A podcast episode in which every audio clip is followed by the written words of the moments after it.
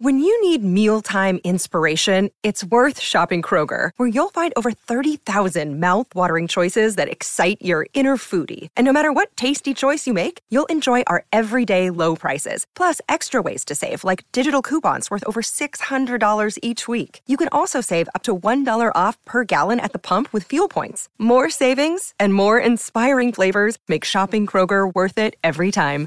Kroger, fresh for everyone. Fuel restrictions apply.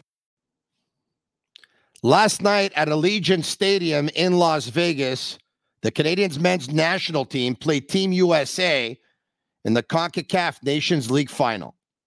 Who are kings of CONCACAF? After last night's game, I think we have our answer.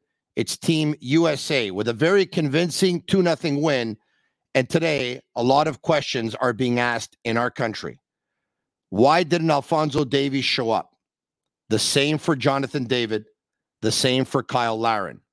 One play, one player a lot of people are wondering about is Tajon Buchanan, who was not in the starting lineup.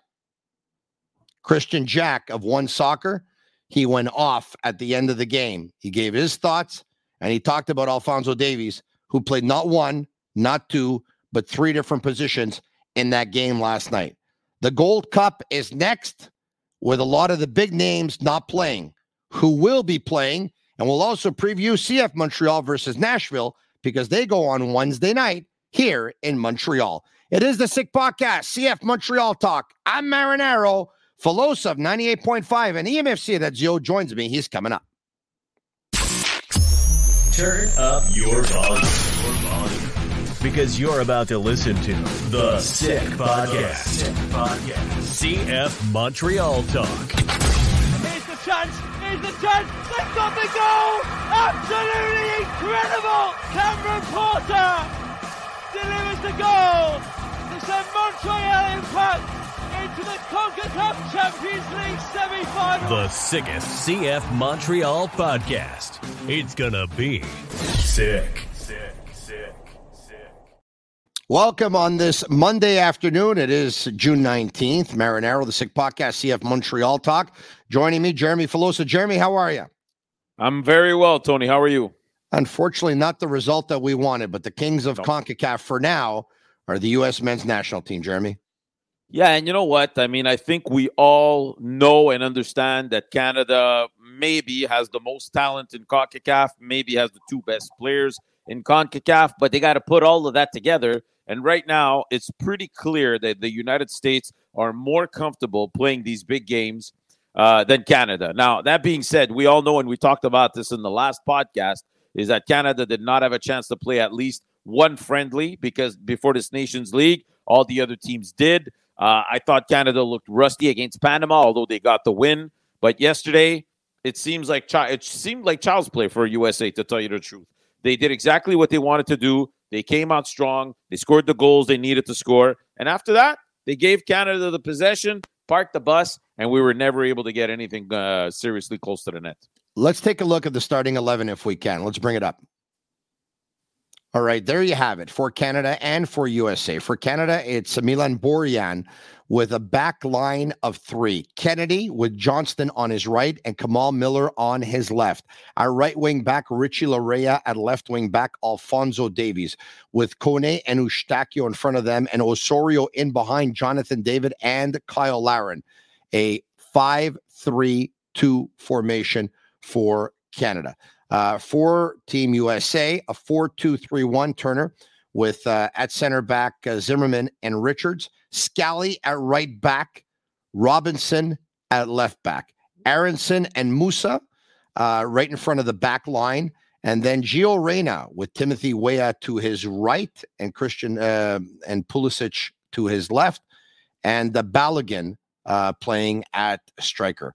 Uh, that's the way they lined up, of course. And uh, Jeremy was um, two nothing after the first half for Team USA. Uh, yeah. A couple of uh, you know, one was was off a corner, of course, and uh, and um, you know what? Uh, he just the man was left unmarked. It just cut it, came in and caught everyone by surprise with a header, and um, and um, if we can bring back the uh, the the starting eleven one more time, just for a second here. All right. And it was Richards, the center back, who comes in and heads it home. And it looked like uh it looked like Alistair Johnston lost him for a second and he came in and he surprised him. And another one is Gio Reyna with a fantastic pass uh, to Balogun, who gets in front of Kennedy and outmuscles him a little bit and just blasts it home. And that was 2 nothing. And then Canada made some substitutions going into the second half, Jeremy. But the only time Canada really started to impose themselves, it seemed, with the ball and ball possession was once the United States had that lead and they just said, okay, you know what? We'll just sit back now. You guys yep. are going to come at, come at us and we'll put up a wall and you're exactly. not going to be able to get over it. And they weren't able to get over that wall, Jeremy. No, no. And they were very disciplined, USA. As soon as they had a ball that went a little bit more ahead on the field, uh, it took them seconds before everybody got set back. So the, the, the game plan worked fantastically. When you look at the starting lineup, you know, there are a couple of question marks. Uh, you know, from what we understand, Stephen Vitória was not in a position where he could start both games in a matter of what, two and a half days, three days. Um, so they had to make a choice. I think hindsight being 2020, you probably start Kennedy on Thursday and Vitória yesterday against USA. Also, I mean, I, I understand that they were able to get by against Panama, but I think there's got to be a way, Tony. They, you know, they have to find who that number ten is going to be on this team that's going to be able to dominate. Uh, you know, opposition, oppos- opposing teams like like USA, because right now we don't have that player. Uh, they they, uh, they they gave a start to um Toronto from Toronto um Osorio. Uh, Osorio, okay, but he was coming back from injury. Also, he was okay, and they were able to get by against Panama.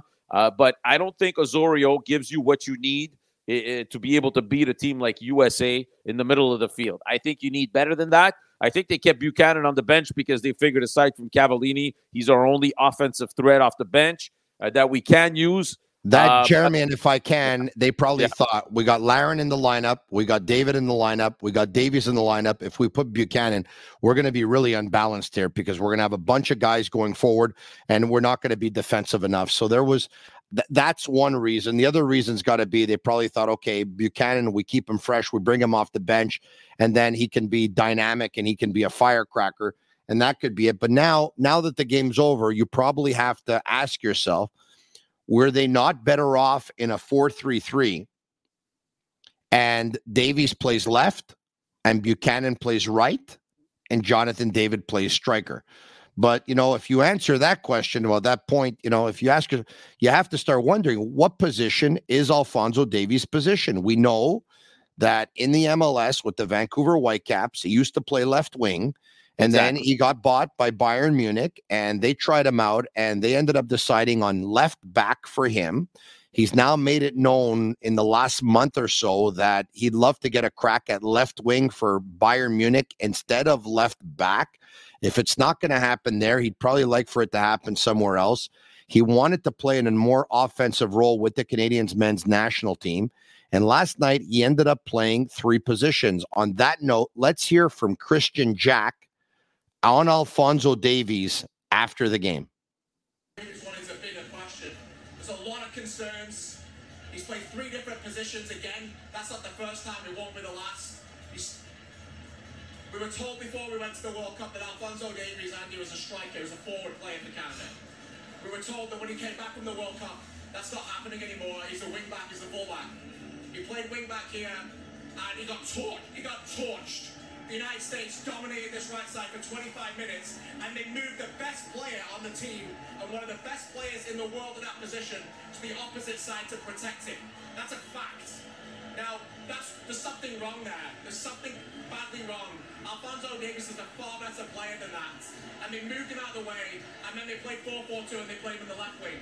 It's not good for this team that he keeps moving positions. You need to find a way to get the best out of him. And right now, both sides are to blame, player and club and team, but they're not getting the best out of that player. Nowhere near. There you have it. Jeremy, your thoughts on Alfonso yeah. Davies, as Christian Jack pointed out, played three different positions. And by playing three different positions, you have to change formation three different times. And they did this to try and get him going because obviously uh, the first formation with him in his first position wasn't working. The second one in the second formation wasn't working.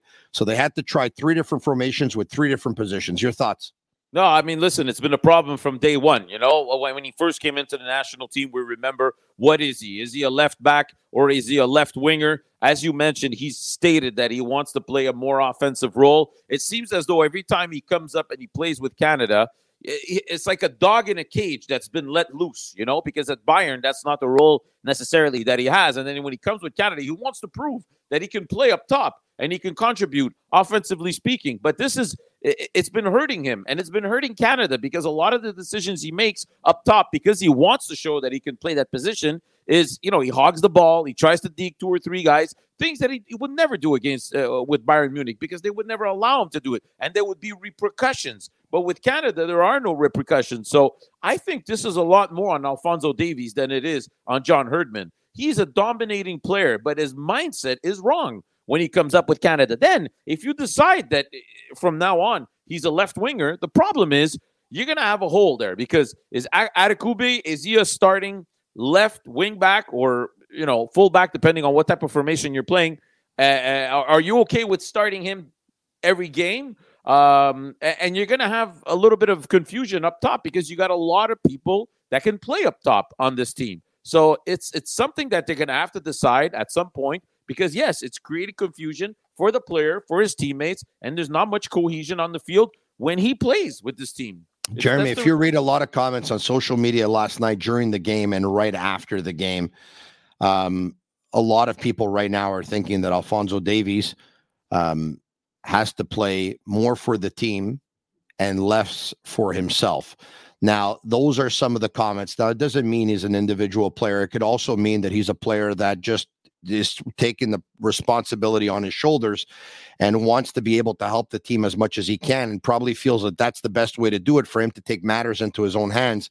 But unfortunately shooting from anywhere on the pitch is probably not the best way to go. Also if he wants to take matters into his own hands at that point if you are going to play a 4-4-2 going forward he, you might have to consider him as a second forward where he doesn't have to have a lot of defensive responsibility but then again, how many national teams have superstars play on them who come to the national team and play an entirely different position, Jeremy? This doesn't happen. Yeah, it, it, doesn't. With other and, countries' national teams. And I, I could tell you one thing it's irritating certain players in the dressing room. I'm telling you from now. Okay. And we don't want this to continue. It's ir- instead of having players that are saying, wow, we have Alfonso Davies on our team, he's going to help us win it's irritating certain players in that dressing room. We've so, heard this since the World Cup. We've heard this, okay. and, and, members of the media have heard this since the World Cup, and and I can understand that. At the same time, I can also understand that Alfonso Davies is Canada's poster boy. Yes, and course. there's a couple of other players on that team that would like to have um, that spotlight. That that spotlight too, and so it's kind of like. Uh, you know, PK Subban with the Montreal Canadiens. I don't even know why I'm bringing in a hockey comparison here, but you know what I mean. Like it's, yeah, of it's, course. It's, some of it could be but legit, me, and some of it could be, you know, other players for, wanting the spotlight. For me, Tony, I'm going to throw this on the fact that he's still a young player, and it's still going to take him time to really understand what his role is and what he needs to do to make everybody around him better because he's able to do that. He's able to do it.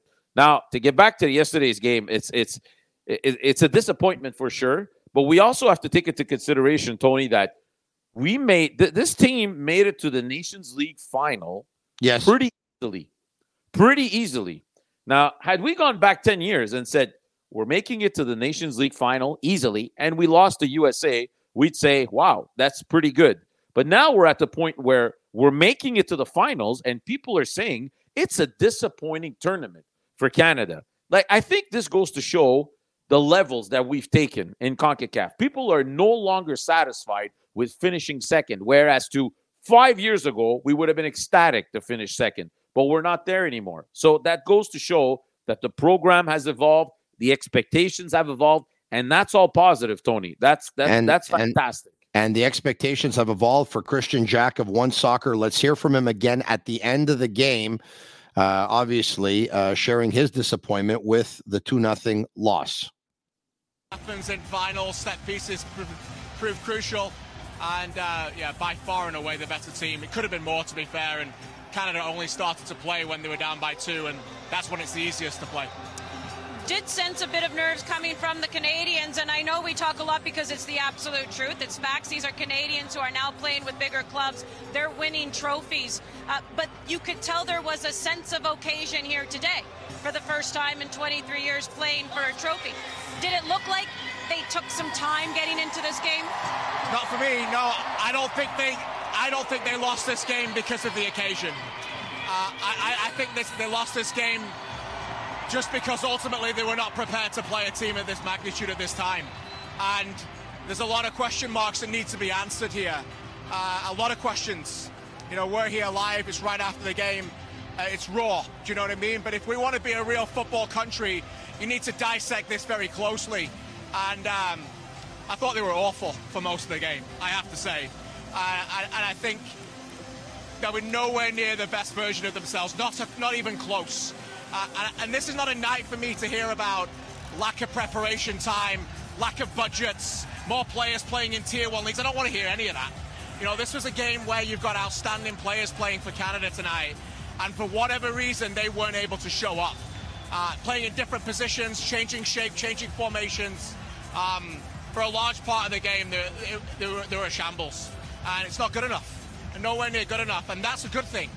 We can't be here sitting here accepting defeat, laying down and saying, oh, well, you know, USA, more players playing in tier one countries, better team, they deserve to win. No, we need to be angry. We need to be mad because if you're like that, then you're going to make sure that things sting and stay with you and make sure that fundamental changes happen. Because this was an opportunity tonight. All right, there you have it. Um, that was Christian Jack once again of One Soccer that was streaming the game last night. And uh, he says, I don't want to hear of a lack of, uh, you know, training camp or preparation or tier one players, more tier one players on the other side. Um, this loss was a loss where Canada's best players just didn't bring it, and Canada didn't look like they were ready to play this game. Some some harsh words by Christian Jack. Yeah, absolutely. But I mean, th- th- there is some reality in there. I'm not saying it's excuses, but this team, Tony, has not been together playing big matches long enough. The reality is, in the fall, Canada will finally, Tony, finally start playing friendlies against countries that can give them a real challenge. And they're going to start getting used to that. It's over as of right now. Okay, this Gold Cup is going to be the last tournament that Canada will have to play against formations or, or, or countries that are not in their league to get through to these tournaments. It's over. And I think from now on, you, you're going to start building from that. This is the reality. USA has been playing big soccer nations for years and years and years and years because they've been number one or number two in CONCACAF. This is new for Canada. They, they're in the big top three now. And as of now, you're going to, and, Soccer Canada has to take this, the necessary strides to give these guys the opportunity to grow like that because – you know, just we, we need to be in an, another category. We need to need, be at another level. Jeremy, we talked about not the best game for Alfonso Davies, wasn't the best game for Jonathan David or Cyle Larin either. Yeah. Um, Jonathan David is a big time goal scorer. We've seen it in La Ligue One. We've seen it everywhere that he's played, and prior to that in Belgium there was an opportunity last night in the box, but for whatever reason, he's trying to pass the ball instead of finishing. So he didn't have his best game either. You look at the three center backs, they were clearly struggling. Alistair Johnston doesn't look like he's in form right now. Kennedy was off. He was not hundred percent. He no, was not hundred percent. It was just it was it was one of those nights where things just didn't work for Canada, um, and they did work for the United States. It was very. I thought Gio Reyna was excellent last night. I thought Christian Pulisic was excellent. I thought that uh, the, right, Scally, the right back, was absolutely excellent. Filling I mean, in for Sergiño Dest, by the way, who was red carded last game versus Mexico, and who would have thought he would have stepped up with an incredible game like that? But they have some good players, and they have a good team as well. And, and um, you know, I'm willing to forgive guys like Jonathan David and Cyle Larin because these two guys were so huge in Alfonso Davies' absence leading up to the World Cup and helping this team qualify for the World Cup. They showed up many a times, scored many a goals. So it's not going to be your best night all the time, but I'm willing to to give them a pass because they've done so much in the last year for this team. I understand that. It hurts though when that was the performance in the biggest game. Yeah, I understand. But there there will be others. There will be others. Now, obviously there's a little bit of disappointment today because you know, we we you know the the news that was circulating over the last uh, 24 to 48 hours as to the absences of certain players for the Gold Cup has been confirmed, and now all of a sudden my my Twitter has been flooded with Yeah. messages people saying, "I just canceled my One Soccer subscription. I'm no longer interested in the Gold Cup. I was looking forward to this tournament, but now with Alfonso Davies out, Jonathan David out, Tajon Buchanan out, Alistair Johnston out, Ismail Kone out, Cal Larin out. Uh, yeah, there's going to be a lot less focus and attention on this Gold Cup, and it's unfortunate because John Herdman said just a few weeks back, we want to win these tournaments. We want to we want to add some hardware. We want to win some trophies. And so now you got a bunch of guys who are saying, eh, yeah, but uh, you know, Yeah, a lot of. USA's best players will not be there either. As a matter of fact, it looks like Mes- Mexico is the favorite right now to win the Gold Cup, which will take place in the middle of uh, July in uh, in Los Angeles. All right, okay, but before we do, there's a couple of tweets, a couple of comments from John Herdman at the end of the game. If we can bring up those tweets, I think we have the quotes here. Um, John Herdman talking a lot about resources tonight or the lack of them. We brought a World Cup to our country and we're not serious about winning it. Next. There's another one. We left it all out there. The USA got 10 more days of preparation. That's what it gets you. Uh, by the way, when asked about it at the end of the game, Atiba Hutchinson about the USA getting 10 more days of preparation, he felt, Atiba Hutchinson did, that the preparation or lack thereof had no bearing on the result. I understand, though, what um, what uh, I look. I understand what Herdman is saying. Uh, Yeah. he's right. I mean, 10 more days of preparation. If you can give me 10 more or 10 less, I'm going to take 10 more. For sure. And if I can have a friendly like everybody else had, I will take it. But John Herdman, this is not new because last week when we first, the first question that was asked to John Herdman had nothing to do with Soccer Canada or any investments. And the first answer he gave, he went right to that and said, if we want to get serious, if we want to win, it's got to be. He was upset about the fact that they didn't get the same preparation time as other countries. And Soccer Canada needs to step it up, Tony. They they need to be.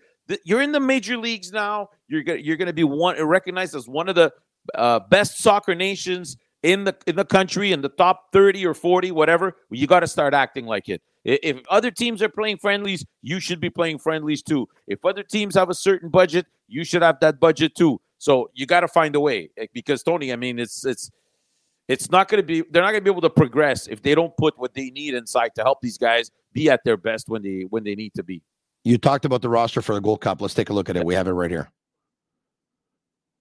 All right. Okay. Goalkeepers Milan Borjan, Tom McGill, Dane St. Clair. Uh, defenders Adekugbe, Bombito, Zachary Brault-Guillard, Scott Kennedy, Richie Laryea, Zachary McGraw, Kamal Miller, Stephen Vitória, Dominic Zator.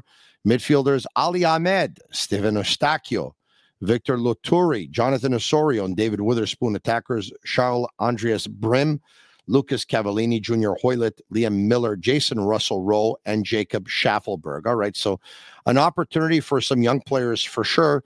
Yeah. Uh, unfortunately for CF Montreal, Jonathan Sirois or James Pantemis, uh, they're going to miss out. Yeah, and Choinière also. Uh, listen, to tell you the truth, um, you know, I'm happy for Zach Brault-Guillard. Uh, We're going to talk about it in an instant, but it's going to be a problem for Losada with uh, with Zach Brault-Guillard and Herrera both gone. Your your two uh, right wing Two backs right wing backs, yeah. Are going to be gone this summer for that, or for a couple of weeks at least, depending on how well their teams do. Um, very happy for Brym. So we're going to Yes, have yeah, to yes, and no, because you can switch over Lappalainen into right wing Yeah. back and keep Ariel Yeah. Lassiter at left. But yes, I agree. I agree. Yeah. Lappalainen on the right. He, you know, we know he can do the job as a as a wing back. We I like him more on the right side than the left side, so it's not really a huge puzzle. But at the same time, you are losing the two guys that you've been using at that position since the beginning of the season. and and Um, should you suffer an injury to one of those players, well, then then you're in trouble. Yeah, you're in trouble. Exactly. Uh, you know, I would have liked Choinière to get the call up. At the same time, we're not going to complain about the fact that he'll be with the team. You know, I probably would have told Borjan, listen, man, you you've played all year. I think he's he's also involved in a transfer. He's switching clubs. I probably would have told Borjan, listen, skip this one. Uh, we have a lot of young players coming in. So, I mean, if all the star players were there, Tony, I would have said, all right, let's go. We're going with our number one keeper. But but but right now, the way the tournament is looking, I think it would have been the time to give somebody else a look. Maybe a Sirois and maybe a Dane St. Clair gets a gets the role as the starter on the team. Yeah.